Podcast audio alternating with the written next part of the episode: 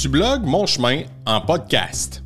Ce que vous êtes sur le point d'entendre est la version audio du blog tiré du site web lecancrepédagogue.com. Je vous invite à visiter mon site web et tant qu'à faire à retenir mes services si vous avez besoin d'une conférence ou du team building. Voici le deuxième blog en audio intitulé En pleine figure. Jouons à un jeu. Regardez votre main et pliez un doigt à chaque énoncé que vous êtes interpellé. Pliez un doigt si vous vivez beaucoup de stress au travail.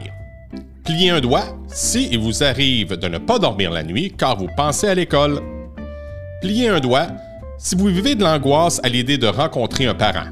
Pliez un doigt si vous vivez de l'angoisse à l'idée de rencontrer votre direction. Pliez un doigt si vous sentez souvent surchargé par le travail à accomplir.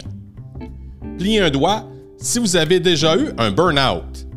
Pliez un doigt si vous prenez des antidépresseurs. Pliez un doigt si vous buvez la fin de semaine pour décompresser. Pliez un doigt si vous vivez de l'angoisse de retourner au travail le dimanche soir. Pliez un doigt si vous apportez du travail à la maison. Pliez un doigt si vous corrigez la fin de semaine. Pliez un doigt si vous cherchez des moyens innovants pour stimuler la réussite de vos élèves. Si vous n'avez pas assez d'une main pour plier vos doigts, hmm, vous n'êtes pas seul. Je dois vous dire que vous êtes passionné par votre travail et vous voulez le bien de vos élèves. Vous voulez lui donner toutes les chances de réussir car vous voyez le potentiel en chacun d'eux. Vous ne comptez plus les heures consacrées à votre travail. Telle une éponge, vous êtes sensible aux énergies des autres et vous avez cette habitude de vous mettre beaucoup de responsabilités sur vos épaules. Vous êtes professionnel, vous aimez mener à terme tous vos objectifs. Vous n'aimez pas vous sentir impuissant face au manque de motivation de vos élèves. Vous critiquez le système qui ne s'ajuste pas aussi rapidement que vous le souhaiteriez. Vous vivez souvent des soucis financiers ou des soucis dans vos relations, mais vous ne les laissez pas paraître. Vous gardez le sourire. Vous êtes définitivement un giver. Et vous avez à cœur la réussite de vos élèves. Analyse en cours. C'est l'histoire d'un gars qui voulait entrer dans le merveilleux monde de l'enseignement. L'enseignement s'est tassé il est entré dans le mur. Loin d'être merveilleuse, cette blague adaptée est vieille comme le monde et pourtant elle est tellement d'actualité. Il est possible que vous avez déjà frappé un mur ou peut-être que c'est sur le point de se produire. Ceux qui connaissent la nature du travail d'un enseignant savent que beaucoup ne comptent pas leurs heures pour planifier et corriger. Le danger, c'est qu'à tomber dans l'excès, on finit par s'oublier et se donner du temps. Beaucoup s'investissent corps et âme pour aider les élèves vers la réussite éducative. Malheureusement, pour des raisons évidentes, telles la précarité de l'emploi ou encore notre incapacité de dire non, ou notre sentiment d'insécurité, ou notre désir de plaire et d'être apprécié par ses collègues et ses patrons, certains enseignants tombent malheureusement dans le piège du surtemps. Oui, le travail d'enseignant doit prendre sa juste part du temps, mais est-il normal qu'il soit coutume de mettre sa vie et la vie de couple sur pause? Est-il normal de corriger un samedi et un dimanche pendant que les enfants sont au parc pour mener à terme les objectifs? Est-il normal de corriger jusqu'à minuit plusieurs soirs dans l'année? C'est vrai. Personne nous dit qu'on en fait trop. Comment reconnaître les manifestations qui nous mènent vers le danger de l'épuisement professionnel? S'analyser et se regarder en pleine face n'a rien de stimulant. Beaucoup utilisent la fuite. Être dans le déni est la stratégie la plus facile dans les moments difficiles. En tant qu'enseignant humain, il faut parfois enlever son masque et regarder son vrai visage. Si vous tournez dos au problème, votre voix intérieure finira par crier tellement fort que vous devrez vous arrêter. Malheureusement, si un jour ce moment vous arrive, il sera plus difficile de récupérer. La convalescence varie en fonction que votre cerveau prend à s'en remettre. Ce repos forcé pourra parfois être long, très, très long. Ce questionnement sur le surmenage peut être encore tabou, mais pourtant, il ne le devrait pas. Savez-vous qu'en éducation, les antidépresseurs figurent parmi les médicaments les plus prescrits chez les enseignants? Si ma mémoire est bonne, elle détrônerait même les anovulants. Assez percutant pour une profession qui est généralement constituée de femmes. Malgré la formation universitaire, Malgré les stages, les étudiants ne sont malheureusement pas assez outillés pour faire face à la réalité d'une école.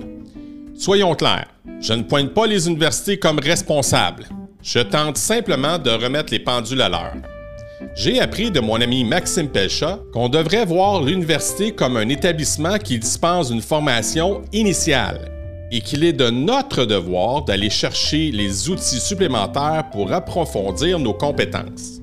Oui, s'outiller pour protéger sa santé mentale est importante. Est-ce que tomber au combat contribue au ralentissement du système d'éducation? Prenons l'exemple des titulaires du primaire. Ces gens sont des mieux placés pour connaître les besoins des élèves. Est-ce que l'arrivée d'une autre personne, même si elle est compétente, risque de ralentir la progression des élèves? J'oserais croire qu'il serait économiquement viable pour l'État d'être sensible à la santé mentale. Ce que je m'apprête à vous expliquer n'a rien d'un calcul exhaustif digne d'un actuaire ou d'un économiste. À chacun ses talents. Je me suis simplement prêté au jeu. En prenant en compte des statistiques au Québec, les études laissent entendre qu'autour de 5% des enseignants éprouveraient de la détresse psychologique. Il s'agit d'une publication de Tardy et Lessard en 1999. Pouvons-nous croire que la situation ne s'est pas résorbée 23 années plus tard avec la pandémie? Si je me fie au gouvernement, on dénombrerait 60 000 enseignants au Québec. Si je me fie aux statistiques de 1999, ces 5% des enseignants représenteraient un salaire qui pourrait tourner autour de 200 millions de dollars à 270 millions de dollars. Est-ce que sensibiliser ne serait-ce que quelques millions supplémentaires sur des programmes mieux adaptés au soutien psychologique serait une bonne idée pour réduire le nombre d'enseignants en arrêt de travail? Je sais pas, je fais le gérant d'estrade. Bon, on là. Juste dans mon école, j'ai des enseignants qui vivent de la pression, mhm, de la pression des parents, sans oublier les exigences de la tâche. Outre sensibiliser le gouvernement, quelle action pouvons-nous faire pour nous épargner? Existe-t-il des ressources disponibles? Si vous êtes sur le point de perdre le Nord, je vous recommande les services de Pierre Gagnon. Cet homme est un leader extraordinaire qui se questionne sur nos habitudes d'en faire trop. Ayant lui-même subi l'épuisement professionnel, il comprend très bien le chemin de ses collègues qui tombent au combat. Son programme de formation propose une remise en question sur vos motivations profondes à devenir un enseignant. Son objectif est de garder le plus possible les enseignants dans la pratique. Pour en connaître davantage sur les services de Pierre Gagnon, je vous invite à aller visiter son site web ludoka.ca. L D-O-K-A.ca. Nancy Goyette, professeure à l'UQTR, a mis sur pied un micro-programme sur le bien-être en éducation. Si vous voulez comprendre les avantages de son histoire, je vous invite à écouter l'épisode du cancre pédagogue. N'hésitez pas non plus à demander l'avis d'un thérapeute. Il n'y a rien de fou d'aller voir un psy. J'ai moi-même entrepris les démarches. Savez-vous qu'il est primordial de s'aider soi-même avant d'aider les autres? Un jour, ma femme, qui étudiait pour devenir éducatrice, a appris d'un professeur qu'avant même de travailler avec les enfants, un adulte doit absolument rencontrer un psychologue. Nous ne sommes pas utiles aux besoins des enfants si nous vivons des soucis ou si nous sommes tourmentés. Autrement dit, nous devons être bien entourés à notre tour pour bien entourer les élèves. Ça veut dire prenons soin de soi avant de prendre soin des autres. Maintenant que vous réalisez l'importance de prendre soin de vous, pour bien amorcer une culture compatissante dans une classe, il faut toujours comprendre que tout part de soi. En tant que leader, vous devez tout d'abord être convaincu de la démarche dont vous allez entreprendre.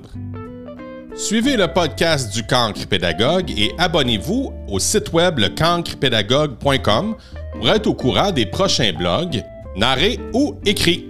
Justement, le prochain blog, je parlerai de la compassion à votre service et au service des élèves. Et avant de vous quitter, j'aimerais encore vous dire Hey guys, think love. Salut tout le monde, à bientôt. Ciao!